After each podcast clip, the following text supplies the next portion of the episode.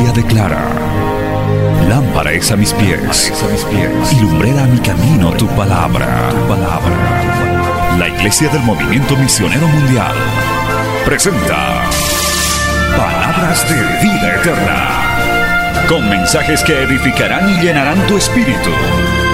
Con ustedes, el mensaje de hoy. Bienvenidos a Palabras de Vida Eterna.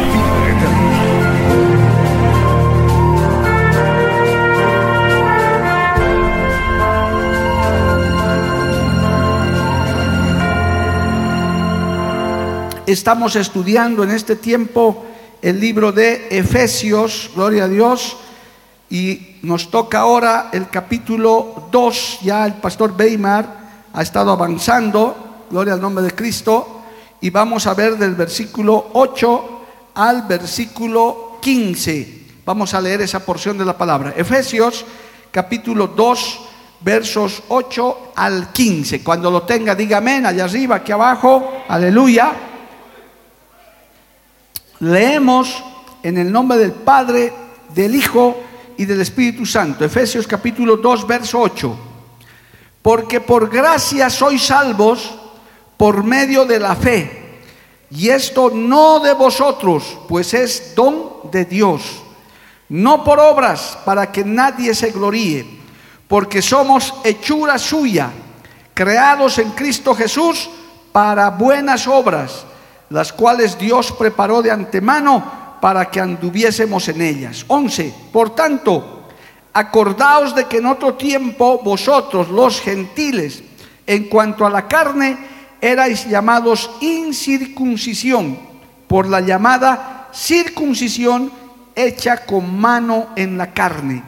En aquel tiempo estabais sin Cristo, alejados de la ciudadanía de Israel y ajenos a los pactos de la promesa sin esperanza y sin Dios en el mundo. Pero ahora, en Cristo Jesús, vosotros que en otro tiempo estabais lejos, habéis sido hechos cercanos por la sangre de Cristo, porque Él es nuestra paz, que de ambos pueblos hizo uno, derribando la pared intermedia de separación, aboliendo en su carne las enemistades la ley de los mandamientos expresados en ordenanza para crear en sí mismo de los dos un solo y nuevo hombre haciendo la paz y mediante la cruz reconciliar con Dios a ambos en un solo cuerpo, matando en ella las enemistades. Palabra fiel y digna del Señor. Vamos a orar, amados hermanos, en esta noche. Padre bueno, maravilloso, te damos gracias porque nos has traído a tu casa una vez más. Gracias Dios mío porque todavía las puertas siguen abiertas para poderte adorar, para poder bendecir tu nombre, para poder aprender tu palabra. Buen Dios, yo te pido que esta enseñanza, que esta palabra sea de gran fortaleza, edificación para todos los que estamos aquí, pero también para los que nos oyen, nos ven, nos siguen a través de los medios de comunicación.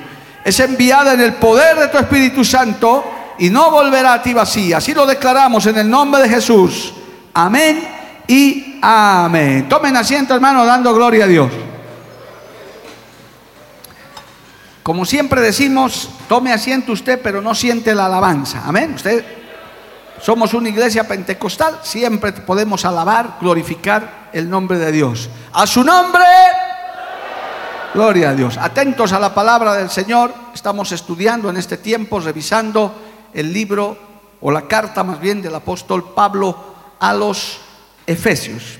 Y entramos, hermanos, a este texto cardinal, este texto que revela, hermano, una de las afirmaciones teológicas más profundas, está entre las más profundas de la palabra de Dios, que prácticamente ocasionó una revolución, es lo que se llama la reforma, gloria a Dios, eh, que sacó a miles y millones de seres humanos de la oscuridad de la religión al evangelio verdadero, ya que esta porción de Efesios 2.8 revela que no somos salvos por obras, sino somos salvos por gracia. Alabado el nombre de Jesús. Dice el verso 8, porque por gracia sois salvos por medio de la fe y esto no de vosotros, pues es don de Dios. Y gracia quiere decir regalo inmerecido. Aleluya. Es uno de los primeros significados que hay. Algo que no merecíamos. Esto todo creyente lo sabe, lo estudia, lo vive y se predica las veces que sea necesario, como el día de hoy. Nadie se salvará por lo bueno que es ni por las obras de nuestra propia bondad, sino que la salvación es un don gratuito de Dios. ¿Cuántos le dan gracias a Dios por eso, hermano? ¿A cuántos les gustan las cosas gratis, verdad? ¿A quién no le gusta? Tal vez usted no diga un amén bien fuerte, pero para muchas actividades la clave es gratis. Hermanos, si vamos a hacer tal cosa y es gratis, ¡ah, gloria a Dios, aleluya! ¿Verdad? Y nos gusta. Pues la salvación es gratuita. La salvación es por gracia, porque no se adquiere por nuestros méritos, sino por el favor del Señor. Bendito el nombre de Jesús. Pues es un don de Dios para recibir esto. Y para recibir esto solamente necesitamos fe, creer. ¿Cuántos creen que Dios está en este lugar, amado hermano? Cristo está aquí. ¿Cuántos dicen amén, amado hermano? Aleluya. Y cuando entendemos esa verdad preciosa, comenzamos a clamar, ¿por qué yo, Señor? Y nos postramos a sus pies en adoración. ¿Qué ha visto en usted el Señor para hacerlo salvo? ¿Qué ha visto en mí? ¿Qué ha visto algo? Algo ha visto en su corazón de usted, porque hermano, todavía hay mucha gente que no está disfrutando de esta gracia. Todavía hay mucha gente que no disfruta de esta salvación tan grande que todavía no sabe lo que es venir a un culto de adoración, alabarle al Señor. No saben todavía de esas maravillas del Evangelio. Y aunque por ahí escuchan algo, piensan que es una religión, que es una secta, todavía están cegados. Pero el favor de Dios a los que ya somos salvos nos ha hecho entrar en la gracia, el perdón y la reconciliación con el Señor. ¿Qué ha hecho la religión, hermano? Lo que a continuación el apóstol Pablo dice en el verso 9, no por obras para que nadie se gloríe. Esa es la gran diferencia entre la religión y el evangelio verdadero del Señor. La religión siempre va a reclamar que agrademos a Dios, que nos acerquemos a Dios haciendo algo o dando algo por obras, por buena conducta, por dádivas que podamos hacer, por, por donaciones, porque hacemos bien a otros. Pensamos que por eso vamos a ser salvos. Pero aquí está clara la palabra, hermanos. No por obras, para que nadie se gloríe. El gran reformador Martín Lutero, cuando leyó esto, hermano, le caló profundo y comenzó a darse cuenta que todo lo que estaba haciendo por entonces la iglesia eh, católica romana de ese, de, esos, de ese siglo, del siglo XV, se daba cuenta, hermano, que era una mercadería con la salvación. Todo era que la gente para perdonar sus pecados tenía que hasta comprar eh, su salvación con dinero. Les hacían creer cosas, amado hermano, que ya este monje que posiblemente se habría convertido a Cristo se dio cuenta que haga lo que haga no le podía agradar a Dios porque no había disfrutado de la gracia, del favor del Señor. Bendito el nombre de Cristo. Y este texto es clave para que usted, usted entienda, pero usted viva agradecido todos los días con el Señor. ¿Cuántos están agradecidos con Dios, amado hermano? De saber que usted ha recibido la salvación no porque lo merezca, no se está ganando la salvación haciendo nada, gloria a Dios, porque haga lo que haga, no, no se puede comprar la salvación, porque ya Cristo la ganó en la cruz del Calvario. No podemos trabajar para obtenerla. Si fuera así, Dios sería deudor nuestro. Hay gente que en las religiones enseñan que flagelándose, subiendo de rodillas a un calvario, tal vez aguantando hambre, haciendo ayunos prolongados, piensan que pueden alcanzar la salvación. Peor todavía cuando se ha mezclado con el paganismo, haciendo fiestas patronales, haciendo borracheras, piensan que con eso están agradando a Dios e inclusive levantando el nombre de la Virgen María, una mujer santa de Dios, pero que de ninguna manera enseñan que a través de ella va a haber salvación. Eso la Biblia no menciona. El único camino, la verdad y la vida es Cristo Jesús. Dale un aplauso al Señor, hermano. A su nombre sea la gloria. Amén. Entonces, todo es por gracia para que nadie se jacte en su presencia. En Primera de Corintios, vamos allá, en Primera de Corintios capítulo 1 dice la palabra del Señor lo siguiente. Primera de Corintios capítulo 1, el primer capítulo, gloria a Dios, en el verso 27 dice lo siguiente la palabra del Señor. Primera de Corintios capítulo 1, verso 27. Dice así, sino que lo necio del mundo escogió Dios para avergonzar a los sabios, y lo débil del mundo escogió Dios para avergonzar a lo fuerte, y lo vil del mundo y lo menospreciado escogió Dios, y lo que no es para deshacer lo que es, a fin de que nadie se jacte en su presencia. Alabado el nombre de Jesús. Es que hermano, dentro de la naturaleza del ser humano, de la naturaleza caída es siempre jactarse uno. Eso es una tendencia que tenemos por causa del pecado. Es vanagloriarse uno. Si usted ve en el mundo, hermano, esa es una gran lucha de quién es más que el otro y que ojalá su cara, su presencia, eh, su, su imagen esté por todas partes. Si usted ve a los, especialmente a los líderes tiranos, dictadores de este mundo, lo único que quieren es que aparezca Él o ella, si es una mujer o si es un hombre, la jactancia de decir yo he hecho, esto es gracias a mí, eso es parte de la naturaleza caída del ser humano, de, de jactarse y de atribuirse muchas cosas a su fuerza, a su sabiduría, a lo que ellos han hecho. Especialmente en la política se ve eso. Cualquier cosa que hace un político quiere que la gente les reconozca así, yo he hecho, el otro, el otro no ha hecho nada, la otra no ha hecho nada, yo he hecho. Por eso sus plaquetas, lo primero que alistan, obras realizadas bajo la gestión de fulano, y la gente aplaude, dice, uh, sí, como para que quede y se acuerden de él. Qué triste, qué desgracia. Pero en Cristo no es así. En la, en la obra del Señor no es así. Todo lo hace el Señor por favor, por gracia, porque toda la gloria y toda la honra le pertenece a Él, al Cordero de Dios, a Cristo, nuestro Señor y Salvador. Alabado el nombre de Jesús. Amén, amados hermanos. A su nombre, gloria.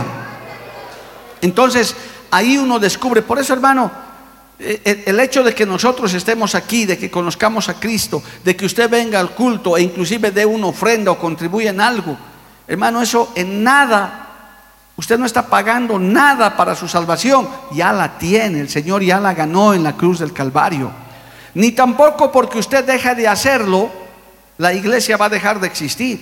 Porque hay a veces esa mentalidad inmadura, que me traten bien en la iglesia, que el pastor me considere, porque si yo me voy, ¿qué hará la iglesia sin mis diezmos y mis ofrendas, hermano?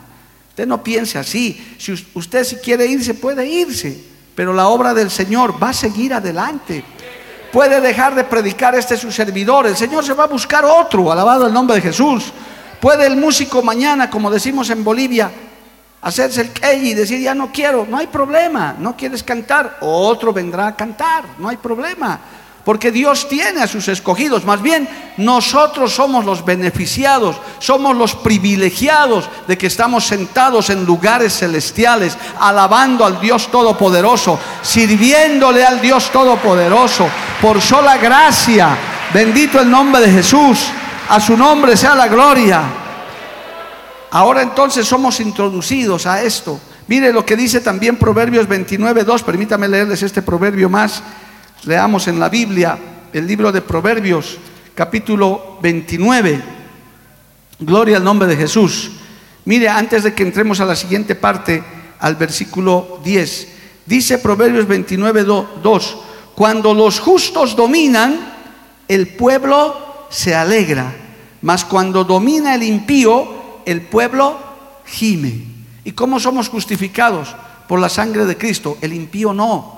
El que no conoce a Cristo cree que Él está haciendo algo, que Él está cambiando las cosas. Pues hay que recordarles al mundo entero que todo está bajo el dominio y la potestad de Dios. Nada sucede sin la voluntad de Dios. Nosotros estamos sentados en esta noche porque Dios quiso que usted venga. Usted dispuso su corazón y el Señor aprobó, dijo, que venga al culto, que esté en mi presencia, que venga hoy. Quiero que me alabe mi hija fulana, mi hijo fulano, que estén en mi casa, porque es la voluntad de Dios. Dice que Él produce el querer como el hacer. Porque esta carne de pecado nunca quedará lavarle, hermano. Jamás quedará lavarle. Salga a la calle y haga la prueba. O a los que están botando esos petardos por allá, verá, hágales alabar a Dios. No, ellos están en otra cosa. El ser humano en este momento está con las cosas terrenales, está siguiendo sus propios fines, sus propios objetivos, humanos y terrenales. Pero cuando somos convertidos a Cristo, cuando nos salvamos, cuando el Señor por su gracia, más bien diré, nos salva y nos lava con su sangre preciosa, nuestra mente cambia, nuestro corazón cambia y en todo lo que logremos o hagamos o que Dios nos dé, la gloria le pertenece al Señor. Por eso siempre hay que ser agradecido. ¿Cuántos están agradecidos con Dios, amados hermanos? A su nombre sea la gloria. Amén. Por eso es que hay una, una forma de pensar diferente cuando uno viene a Cristo. No importa que nadie te reconozca, que nadie inclusive ni te dé las gracias. No te resientes por eso. Imagínense si cada noche tuviéramos que darles gracias a los ujieres. A ver, vengan hermanos ujieres. Gracias hermanos Roberto Carlos. Gracias hermanita. Mire, tenemos una medalla para ustedes, hermano. Ellos están ganando tesoros en el cielo la recompensa bien. Ahora, no le estoy diciendo que también sea un descortés, bueno, cuando se puede agradecer, claro, pero eso no es lo importante, eso es solamente una norma de urbanidad y algo bonito, es un bonito detalle. Pero en realidad, dice la Biblia, siervos inútiles somos porque no hacemos más de lo que podemos hacer y de lo que tenemos que hacer. Venir al culto, usted es el que se beneficia. Usted viene a recibir esta palabra, usted viene a alabarle al Dios vivo. Había una anécdota, gracias a Dios, ya no hay de eso, pero cuando fundamos la iglesia, hermano, había personas, como era tan pequeño el grupo cuando empezamos, que yo miraba, hermano, que vengan todos, gloria a Dios, y cuando faltaban, porque cuando el grupo es pequeño uno se da cuenta, y alguno que le llamaba la atención, en vez de quererse quedar, se iba. Y alguno llegó a decirme, pastor, no se moleste, más bien dé gracias a Dios que he venido al culto. Oiga, había que agradecerle al varón. Gracias, hermanito, poco más y ponerle un, almohadón para que se sienta cómodo en la banca. Hermano, los beneficiados somos nosotros. Los que recibimos la bendición somos nosotros. Los que necesitamos de Cristo somos nosotros. ¿Cuántos dicen amén, amado hermano? A su nombre, gloria. Cristo vive, hermanos. Así que somos salvos por gracia y nadie se puede jactar en su presencia. Bendito el nombre de Jesús no por obras para que nadie se gloríe. A continuación, en el verso 10, para aclarar este concepto, dice la Biblia, porque somos hechura suya, creados en Cristo Jesús. Ahora mire esto, hermano, para buenas obras, las cuales Dios preparó de antemano para que anduviésemos en ellas. Un momento, nadie es salvo por obras. Sí, pero no hemos sido creados sin propósito. Es decir, nuestra conversión, nuestro nuevo nacimiento en Cristo da como resultado que hagamos algo para Él, que fuimos creados para buenas obras, pero no es que por eso nos vamos a salvar, sino que el Señor nos convierte en sus instrumentos. El Señor nos convierte en sus herramientas para que la bondad de Dios se manifieste para que el amor de Dios se manifieste. Bendito el nombre de Jesús. Amén, amado hermano. Nosotros somos el barro y el Señor es el alfarero que nos moldea conforme Él quiere. Somos hechura suya. Por eso siéntete feliz de lo que eres, hermano. No hay necesidad de que te estés haciendo cirugía plástica, te estés estirando la nariz, la cara. Es más, siéntete como Dios te ha creado, varón, mujer. Así Dios quiere que seas, así Dios te ama, así Dios va a cumplir los propósitos contigo, porque Él te hizo como eres. Somos hechura de Dios. ¿Cuántos dicen amén, hermano? Esto, el ser humano a veces se descontenta con lo que es del lugar donde ha nacido. Es más, hermano, en la naturaleza caída hay un síndrome también. El ser humano no se contenta con nada, con nada, hermano. Que si llueve, hoy día ha llovido, gente que se queja. Ay, ¿por qué estará lloviendo ya? No hay agua, se quejan igual. No, no hay agua, no llueve. Que mucho sol, que mucho frío. El, el ser humano es así. Un templo así tan bonito como ese, no, muy grande, debería ser más pequeño. Un templo pequeño, no, ¿y por qué no crecemos? El descontento es así, pero cuando uno sabe que somos hechura suya, que cumplimos un propósito, le damos gracias a Dios en todo, en toda circunstancia. Si tienes escasez, gracias a Dios. Si tienes abundancia, gracias a Dios. Si estás saludable, gracias a Dios. Porque somos hechura suya, amado hermano. Somos parte de su voluntad. Él nos forma como Él quiere. Él nos creó con planes y propósitos, con proyectos.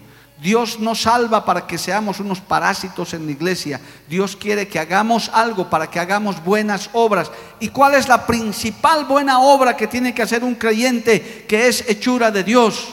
Predicar la palabra del Señor. Hablarles a otros de Cristo. Donde hay maldad, Él poner bondad. Donde hay ira, donde hay enojo, poner paz.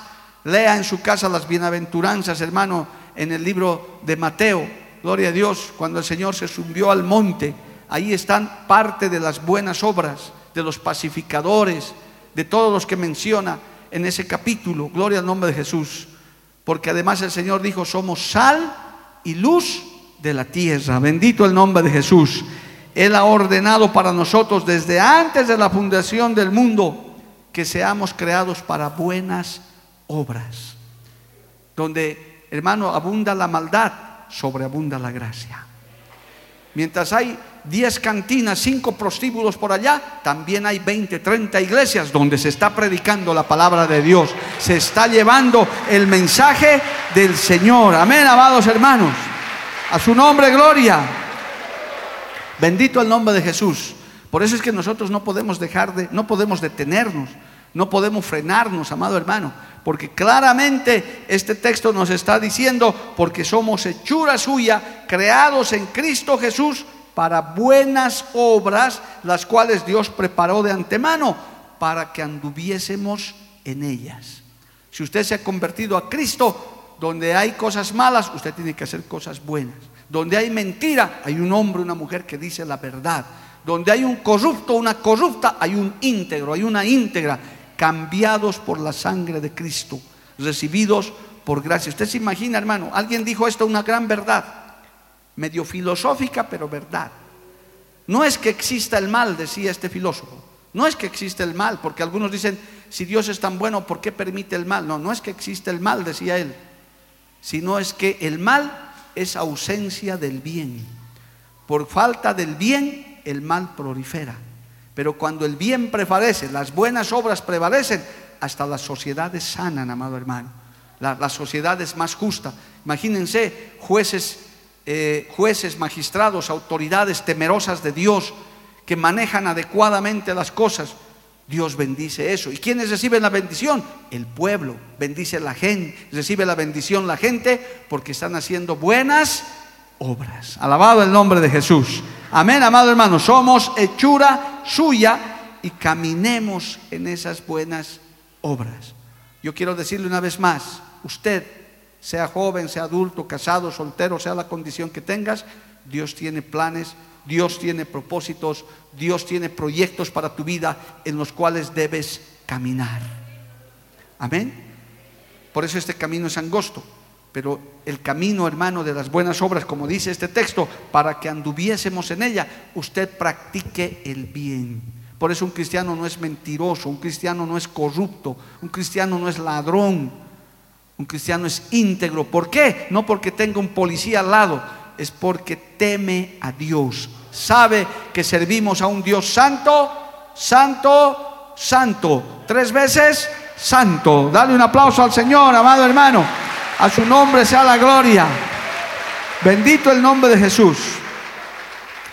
Haciendo Pablo estas consideraciones, haciendo el Espíritu Santo a través de Pablo estas consideraciones, en el verso 11 de Efesios 2 dice, Por tanto, acordaos de que en otro tiempo vosotros, los gentiles, en cuanto a la carne, erais llamados incircuncisión por la llamada circuncisión hecha con mano en la carne. Esto es muy importante precisar, amado hermano. La condición actual de los pecadores, trayendo espiritualmente, está descrita en este texto, que si bien responde a la religión de ese tiempo, a la religión judía, pero tiene que ver en este texto. Se requiere de una explicación para entender esta división. Dios cuando, hermano, en la Biblia escogió un pueblo para sí. Ese pueblo es Israel, los israelitas, gloria al nombre de Jesús, la descendencia de, Abraham, de cuya simiente salió el pueblo de Israel, de sus hijos, gloria a Dios, Isaac y Jacob, en este caso Isaac, porque Jacob, eh, Isaac y Jacob, primero Isaac y luego Jacob, y por lo tanto son herederos de la salvación. Yo quiero decir enfáticamente, Israel hasta hoy, siglo XXI, es el pueblo de Dios. ¿Cuántos dicen amén, hermano? No es que ha sido en la antigüedad y ahora a causa del pecado ya no es. No, hermano. Israel es el pueblo de, de, Dios y cada vez que usted pueda, bendiga al pueblo de Dios. Que Dios bendiga a Israel. Que Dios bendiga a la nación de Israel. ¿Cuántos dicen amén, amado hermano? Esos son los israelitas. Estos tienen señal de pacto con Dios. Amén. Y era un pacto visible, la circuncisión, el prepucio era cortado del varón, era un pacto de sangre, era hecho con mano de carne, como está hablando aquí el apóstol Pablo, gloria a Dios.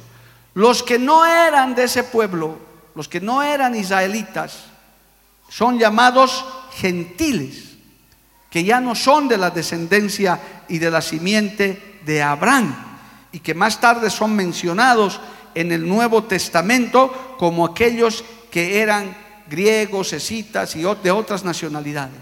A eso se les llama gentiles. Ahora usted entienda que nosotros somos un pueblo o éramos un pueblo gentil.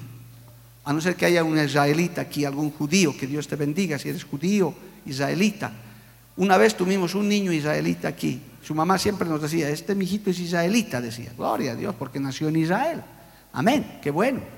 Pero en Bolivia es difícil encontrar. Por si acaso pregunto nada más para ilustrar, ¿habrá algún israelita que nos visita hoy? No, que nació en Jerusalén, en Belén. No hay. Gloria a Dios. Ah, por aquí? No, no. No hay. Es difícil, pues, por estos lados. Tal vez en Europa hay un poquito más, ¿no? Acá es difícil. Entonces, somos gentiles, porque no descendemos de la simiente de Abraham.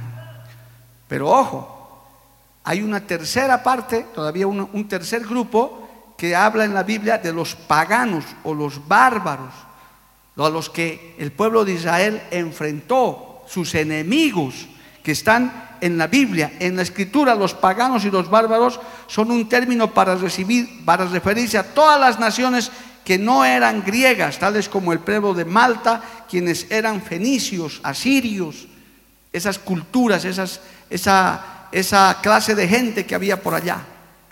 Esa está también en la Biblia. Entonces, Pablo en esta parte pone a todos aquellos que están fuera de Cristo en la categoría de gentiles. Gloria al nombre de Jesús. Quienes estaban, estábamos perdidos sin Cristo. Ahora, si alguno era enemigo de Cristo, porque hay quienes son enemigos de la cruz que se levantan, amado hermano, hasta podían caer en la categoría de bárbaros, ya de alejarse de Dios. Tenga mucho cuidado, por eso hay gente, hermano, que habla nomás en contra de Dios. El Señor está escuchando, el Señor está valorando, también por eso usted tiene que darle gracias a Dios que usted ahora tiene entendimiento, usted es temeroso, no levanta el nombre de Dios en vano porque el Espíritu Santo les redarguye, más bien por el contrario, levanta su manito y le alaba, le canta un coro, bendice el nombre de Jehová. ¿Cuántos bendicen el nombre de Jehová, amado hermano? A su nombre sea la gloria, para no caer en una contradicción de eso. Entonces, en la categoría lo que está hablando aquí, amado hermano, en el verso 11, ahora entendiendo lo que le he explicado, dice, en aquel tiempo estabais sin Cristo, verso 12, en aquel tiempo estabais sin Cristo, alejados de la ciudadanía de Israel y ajenos a los pactos de la promesa, sin esperanza y sin Dios en el mundo. Así estábamos, sin Dios, sin Cristo, alejados. No éramos, éramos un pueblo gentil, no estábamos en los planes de Dios. Si no habríamos recibido el Evangelio de Cristo por gracia, por favor, por misericordia de Dios, ahorita estaríamos adorando al Dios Sol, a la Pachamama, al Sol, a la Luna, quizás postrándonos delante de monolitos, de llamas, porque esa era nuestra cultura. Pero bendito Dios, que un día llegó el Evangelio de Cristo a nuestra vida. ¿Cuántos agradecen por eso? Un día que estábamos ciegos, nuestros ojos se abrieron. Alábele a Dios si puede, amado hermano. A su nombre sea la gloria. Amén. Qué maravilla. Comenzó usted como Bartimeo. Antes era ciego, pero ahora veo. No solo veo, yo siento la presencia de Dios. Yo sé que Cristo anda conmigo, aunque era gentil, aunque no lo merecía, aunque nada hice para conseguirlo, pero yo sé que Cristo está conmigo. Yo sé que el Señor me fortalece. Si estamos todavía de pie muchos hermanos, es gracias a Cristo. Si esta iglesia sigue abierta, es gracias a Cristo. Si seguimos avanzando, si seguimos con la radio, el canal y con todos los proyectos, es gracias a Cristo no es gracias a una denominación, a una institución, no. Toda la gloria y toda la honra es para Cristo Jesús. A su nombre, gloria. Amén, amado hermano. Qué triste esta condición que muestra este versículo, ¿verdad? Incircuncisos, sin Cristo, alejados de la ciudadanía de, Israel, ajenos a los pactos de la promesa, sin esperanza, sin Dios en el mundo, lejos destinados al eterno sufrimiento de la oscuridad. Ese es el camino por el que va el ser humano sin Dios y no lo sabe. No sabe, hermano. Piensan que todo es aquí. Como dicen, now, ahora, aquí. Todo tengo que conseguir aquí, plata, fama, dinero y todo lo demás. Y luego se mueren y se dan cuenta de su horrible realidad. Qué triste, amado hermano. Pero usted y yo que hemos alcanzado esa gracia, ese favor, alabado el nombre de Jesús, hemos sido adoptados por Cristo y oiga bien, ahora somos israelitas espirituales. Somos pueblo de Dios, somos sus hijos adoptados, injertados al tronco, a la raíz verdadera que es en Cristo. Jesús, levante su mano y alábele a Dios, amado hermano. A su nombre sea la gloria. Por eso usted ya puede entender esta palabra, puede comprender esta palabra, amado hermano, gloria a Dios, porque así es. Yo me he puesto a pensar, no sé si usted en sus momentos de meditación piensa, ahora mismo que he estado por allá en esas grandes ciudades, los que nunca han salido al exterior, hermano, sepan que es una cosa tremenda, esas ciudades tan grandes, con tanta gente, hermano, y uno se pone a pensar en la necesidad que hay del Evangelio, y en esos momentos uno se pone a meditar.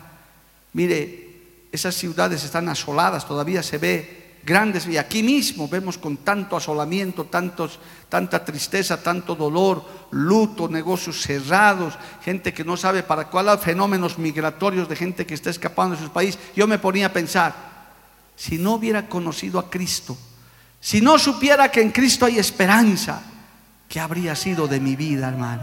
¿Qué habría sido de su vida? ¿Qué hubiera usted pensado? Por eso hay gente hasta que se está quitando la vida, se está refugiando en el alcohol, en la droga. Qué desgracia. Pero cuando fueron abiertos nuestros ojos, cuando ahora que hemos sido adoptados por Cristo, nuestra esperanza está en el Señor. Pase lo que pase, el Señor ha dicho, no les dejaré ni les desampararé. Estaré con vosotros todos los días hasta el fin del mundo. Él no nos ha desamparado, amado hermano. ¿Quién vive, hermanos? Por eso el verso 13 ya lo afirma, Efesios 2.13. Pero ahora en Cristo Jesús, vosotros que en otro tiempo estabais lejos, habéis sido hechos cercanos. ¿Por qué? Por la sangre de Cristo.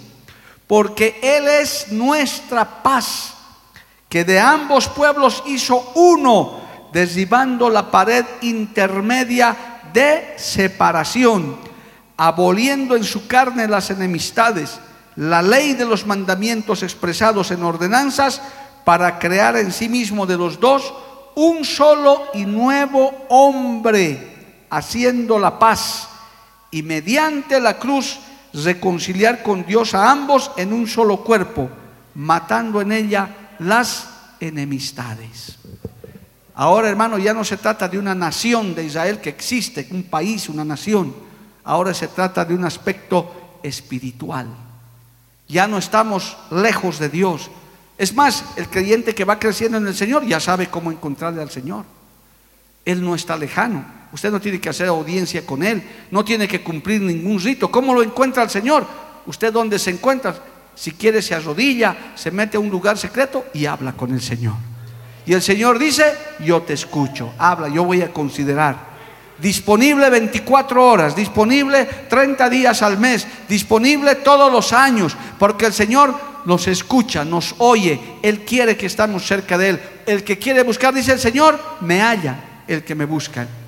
El que me busca, me halla. Alabado el nombre de Jesús. Porque Dios está disponible. Él ya no, le interesa la nacionalidad, no le interesa tu condición social. Si tienes estudio, no tienes estudio. Si vives, si tienes dinero, no tienes dinero. Cristo está disponible para ti y te ama con amor eterno. Nos ha reconciliado con Él. En Él tenemos esperanza. Alabado el nombre de Jesús. Cristo vive, amado hermano. Nos hemos acercado a Dios por la sangre de Cristo, la eficacia de la sangre de Cristo. Por eso las religiones donde no se menciona la sangre de Cristo, hermano, son falsas y heréticas.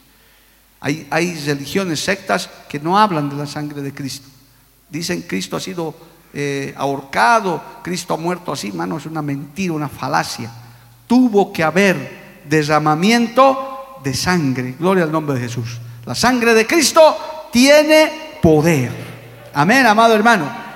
Y por esa sangre nosotros somos sanados, somos reconciliados, somos curados. Mire, no solamente físicamente, sino también en el alma. ¿Cuántos testimonios, millones en el mundo entero de gente amargada, triste, derrotada, un día miró la cruz de Cristo, amado hermano?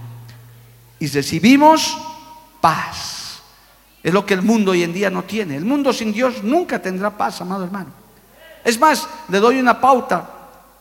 Es más, aun cuando Cristo gobierne en el milenio, porque va a venir a gobernar con nosotros, hermano, cronológicamente después del rapto vendrá el reino milenial, está escrito en Apocalipsis, en un reino perfecto, con justicia, con equidad, Cristo reinando con nosotros, alabado el nombre de Jesús, y aún así los seres humanos se revelarán, los de esa generación.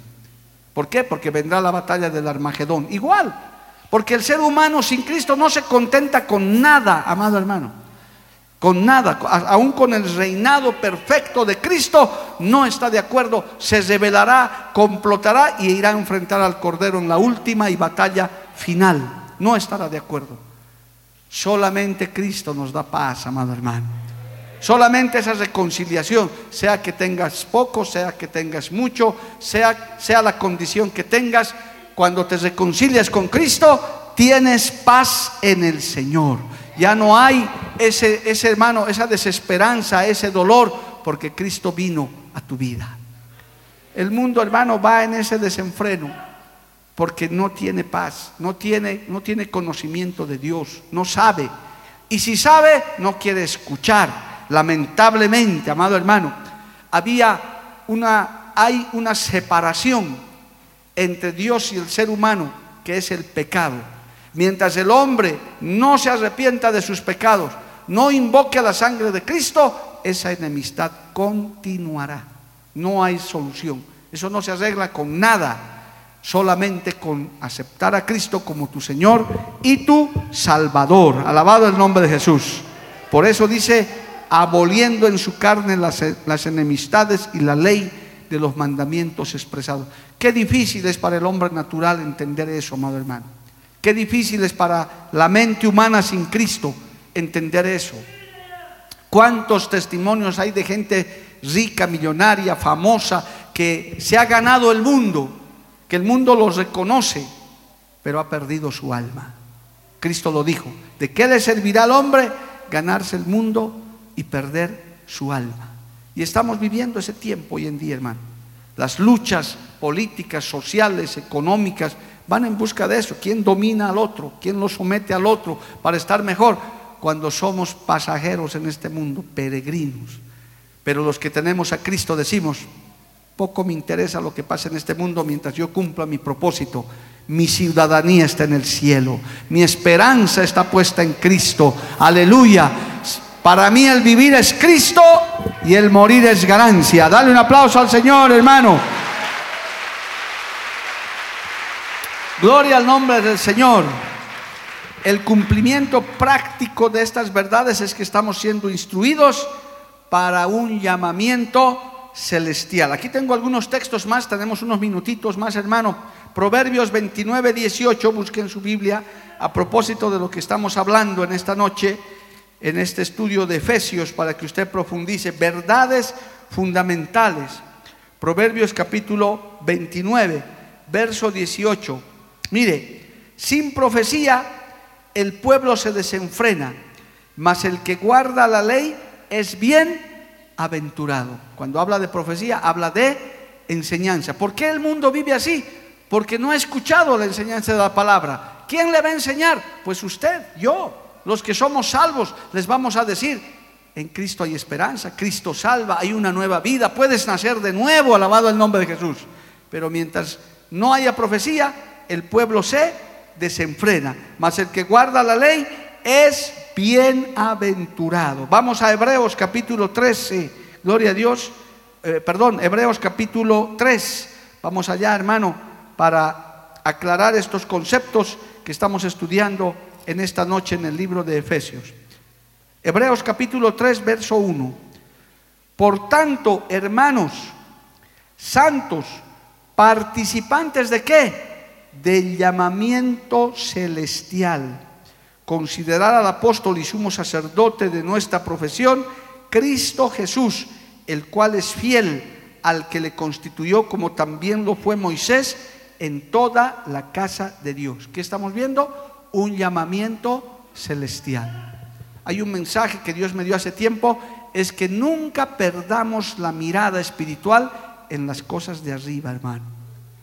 Porque el enemigo, el mundo, quiere que estemos con la mirada en la tierra todo el tiempo anhelando cosas en esta tierra. Y no está mal alcanzar algunos objetivos, hacer, por eso hemos hablado al principio de propósitos, de hacer buenas obras, pero nada de eso nos llevará al llamamiento celestial, sino solamente la fe y la esperanza en Cristo Jesús. Primera de Corintios dice también, sigamos leyendo un poquito más, Primera de Corintios, alabado el nombre de Jesús, capítulo 3, verso 11. Leamos ese texto, alabado el nombre de Cristo. Primera de Corintios, capítulo 3, verso 11. Porque nadie puede poner otro fundamento que el que está puesto, el cual es Jesucristo. No hay otro fundamento. Hay teorías, hay doctrinas, hay religiones, hay filosofías, hay creencias. Hay quienes dicen, no, no existe Dios, nos vamos a reencarnar. No, somos eh, energía, vamos a flotar en el espacio. No, que cuando te mueres es como si estuvieras dormido, bla, bla, bla, bla, bla. Pero no hay otro fundamento. Hermano, históricamente, el único ser humano que registró la historia, que dijo, yo soy el camino, la verdad y la vida. Nadie viene a mí, sino, nadie viene al Padre si no es por mí. Es Jesús, el hijo del carpintero. Revise el libro que quiera, ni Mahoma, ni Buda, ni nadie dijo eso. Y cuando le dijeron, ¿eres el hijo de Dios? Dijo, sí, soy el hijo de Dios. Nadie dijo eso. Otros dijeron, soy profeta, soy un iluminado, soy un enviado. No, Cristo dijo, yo soy el hijo de Dios. Alabado el nombre de Cristo. Y a ese Dios todopoderoso nosotros servimos. En ese Dios todopoderoso nosotros creemos. Dale un aplauso al Señor, amado hermano. A su nombre sea la gloria. Es importante fundamentar eso. En el Antiguo Testamento hay una declaración en segundo de Crónicas capítulo 20. Permítame esto más. Segundo de Crónicas capítulo 20. Aleluya. En el verso 20. Mire, Gloria a Dios. Dice así, Segundo de Crónicas 20:20. Y cuando se levantaron por la mañana, salieron al desierto de Tecoa. Y mientras ellos salían, Josafat estando en pie dijo, Oídme Judá y moradores de Jerusalén, creed en Jehová vuestro Dios y estaréis seguros. Creed a sus profetas y seréis prosperados. ¿Crees en esta palabra? Que esta es palabra de Dios, amado hermano. Sin fe es imposible agradar a Dios. Usted no tiene una religión, usted tiene a ese Cristo que nos ha reconciliado con el Señor, con, el, con Dios Padre. Por eso a mí no me gusta que me digan religioso, porque no lo soy, no quiero ser religioso. Yo soy hijo de Dios, aleluya, lavado por la sangre del Cordero, un pecador arrepentido, redimido por gracia, por el favor de Dios. Usted no viene al culto a practicar una religión como tal. Usted viene a llenarse de la presencia de Dios, a aumentar su fe, a renovar su fuerza, a recibir ese llamamiento celestial. Alabado el nombre de Jesús. A su nombre, gloria, hermanos. Bendito el nombre de Jesús. Así que terminamos. Dice en el verso 19 de Efesios 2, así que ya no sois extranjeros ni advenedizos, sino conciudadanos de los santos y miembros de la familia de Dios. Hermano, yo le voy a dar un ejemplo para que usted entienda esto. Hay personas millones de seres en el mundo que quieren cambiar de nacionalidad, de la que tenían a otra. Hoy por hoy hay un fenómeno migratorio muy grande en el mundo entero, por diferentes razones. Gente que sale de sus países, de sus naciones, abandona con sus familias y se van a buscar otra nación más próspera, especialmente a Europa y Estados Unidos, que son países apetecibles para estas personas y para muchos también en nuestro país. Hermano, ¿Y sabe cuál es su objetivo? ¿Cuál sería su objetivo humano, terrenal? Ser reconocidos como ciudadanos de ese país. Es decir, adquirir la nacionalidad de ese país. Ya no soy boliviano, ahora soy australiano. Ya no soy boliviano, ahora soy italiano, soy eh, francés. Y algunos lo consiguen, hermano. Lo consiguen por diferentes razones.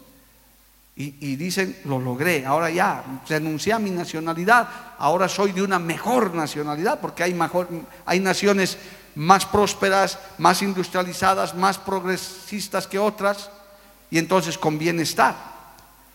Y eso, y eso alcanzar, hermano, es difícil.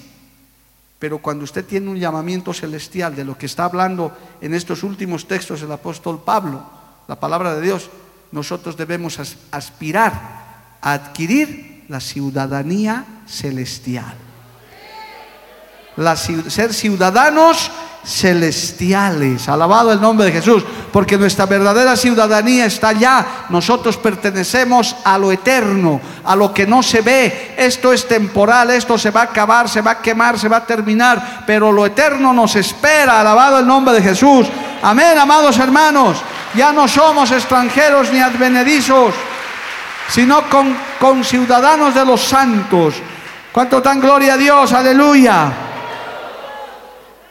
Qué maravilla ser ciudadanos celestiales, llegar a nuestra patria celestial. Qué bendición, amado hermano.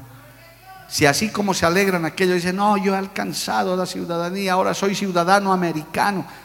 Mira, hermano, yo que he viajado un poquito al exterior, a, a países como el nuestro, los bolivianos, en todo lado nos piden visa, hermano, en los países importantes. Sin una aprobación, sin un examen, no entramos ni a Estados Unidos, ni a Europa, ni a otros lugares. No podemos, porque somos ciudadanos como que de otra, de menor grado. Pero hay otros países, otros ciudadanos de otros lugares que no necesitan visa. Por ejemplo, un colombiano no necesita visa para entrar a Europa, entra nomás. ¿Por qué? Porque es otro tipo de ciudadano. Y ahí son las desigualdades que hay en el mundo. Gloria a Dios. Pero en el cielo no es así. Lo único que necesitas es la sangre de Cristo. Es creer en el Señor. Sea del pueblo que seas. Toda lengua y toda nación reconocerá que Cristo es el Señor. Aleluya. A su nombre sea la gloria. Usted puede ser como boliviano, como europeo, como lo que sea, con tal que crea en Cristo, puede ser ciudadano celestial. ¿Por qué? Porque Cristo reconcilió eso. Se cayeron los muros. En el cielo no hay fronteras, amado hermano. En el cielo no hay muros, no hay barreras, porque Cristo abolió todo eso. No hay ricos, no hay pobres, no hay quienes tienen ni quienes no tienen, como en este mundo desigual, este mundo de cuyo príncipe es el diablo, Jehová los reprenda. En el cielo no es así. Por eso en esta noche al acabar, yo lo animo a que usted anhele el llamamiento celestial, a que usted anhele ser ciudadano del cielo. Qué lindo, hermano. Es, y no solo ciudadano en términos de esta epístola, sino ser hijo e hija de Dios, del Dios altísimo y todopoderoso. Ya no somos extranjeros ni advenedizos. Por lo hecho en Cristo, amado hermano, ahora somos israelitas espirituales porque el Señor somos pueblo suyo, somos la niña de sus ojos, somos su especial tesoro, sacerdocio santo, dice la palabra de Dios. En otras palabras más sencillas y cochabambinas, usted no es cualquiera, porque fue lavado por la sangre de Cristo, por su favor de Él, por su gracia de Él, por su misericordia de Él. Denle un aplauso a Cristo, hermano. ¿Cuántos están agradecidos por eso? Aunque por ahora no veamos mucho, usted dice, sí, pastor, qué lindo lo que usted dice, pero sigo viviendo en Bolivia. Sí, pero hermano, levante la mirada y vea ese llamamiento celestial. Lo que estamos pasando no es nada comparado con lo que nos espera. Usted se imagina ese día, hermano, ser promovidos a la presencia de Dios, oh, aleluya, a nuestra verdadera patria celestial. Bendito el nombre de Jesús. Termino con una anécdota que escuché y que me llamó la atención. Una, yo no sentí eso, pero dice, dice esta persona, este cantante cristiano, cuando llegó a Israel, a la nación de Israel, pisó suelo judío, él dijo, me he sentido como en mi casa. Oh, gloria a Dios. Claro, porque es la tierra donde Jesús pisó. Es más, es ese lugar emblemático donde el Señor, hermano, va a fundar y va a reinar en el milenio. Esa, esa nación va a seguir existiendo cuando ya estemos en ese tiempo y desde ahí va a reinar el Señor Jesucristo. Es como nuestra casa, es como la tierra que en manos de nuestro Señor es nuestro hogar de los israelitas espirituales también. amamos nuestra tierra, pero preferimos la tierra celestial. Ese llamamiento celestial, esa ciudadanía celestial es muchísimo mejor. Dale un aplauso y ponte de pie, amado hermano. Vamos a orar en esta noche. Oremos, le daremos gracias a Dios en esta noche por esta palabra que nos alienta, que nos anima. Bendito Padre Celestial, yo te doy gracias en esta noche por esta palabra que nos anima, que nos alienta. Señor, que a veces nuestra mirada está más en lo terrenal, en lo momentáneo, en lo pasajero, pero verdaderamente conforme a las escrituras, conforme a tu palabra de esperanza, nuestro llamamiento es celestial para ser parte de esa ciudadanía celestial, Señor, que tú la has ganado en la cruz del Calvario, de la cual ahora nosotros somos herederos. Somos hijos tuyos por la sangre de Cristo, por solamente tu favor, por solamente tu gracia.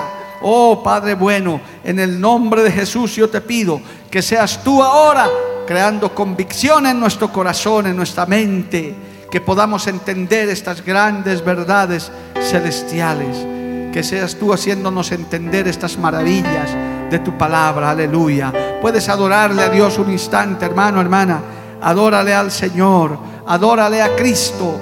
Dile, Dios bendito, que yo pueda entender, que pueda tener la mirada en las cosas de arriba. Porque este tiempo pasará, este es un tiempo pasajero, momentáneo, aunque hay dolor, aunque hay luchas y batallas. Señor amado, sabemos que estamos de paso sobre esta tierra.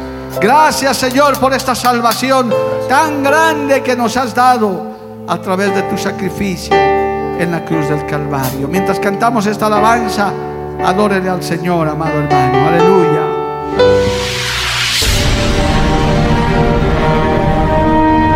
Porque la Biblia declara, lámpara es a mis pies, a mis pies y lumbrera a mi camino tu palabra, tu palabra la Iglesia del Movimiento Misionero Mundial tuvo el grato placer de presentar Palabras de Vida Eterna. Si el mensaje de hoy ha edificado tu vida y llenado tu ser.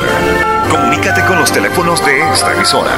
También para pedir una copia del mismo y compartir con otros. Esta fue una producción de la Iglesia del Movimiento Misionero Mundial. Gracias por tu atención. Hasta la próxima. Hasta la próxima. Hasta la próxima. Hasta la próxima.